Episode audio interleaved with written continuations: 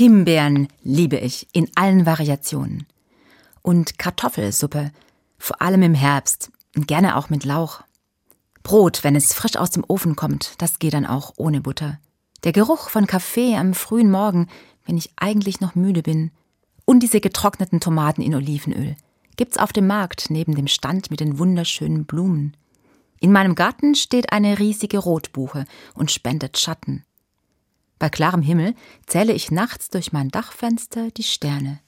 In der Stadt singt ein Typ zur Gitarre, einfach so. Die Melodie klingt in mir nach. Eine Weinprobe, ganz kleine Schlucke, so viele Aromen. Ich suche nach Worten, um den Geschmack zu beschreiben.